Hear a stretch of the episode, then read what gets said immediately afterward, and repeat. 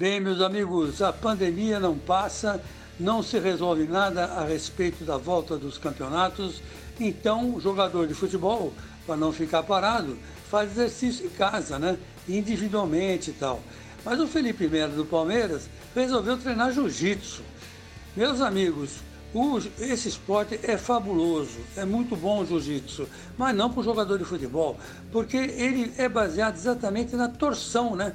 É você dar uma torcida no, no adversário, né? Joga o cara no chão e não deixa ele levantar mais, imobiliza no chão. Quer dizer, tá tudo errado, né? Contato, o que não pode, porque é, exige muito do corpo e você transpira, não deveria é, ter esse contato físico, porque é muito perigoso.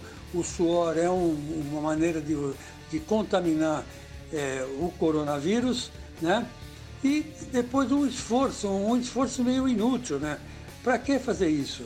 Ele poderia muito bem treinar outra coisa. Outro dia ele resolveu correr em casa. Aí é saudável.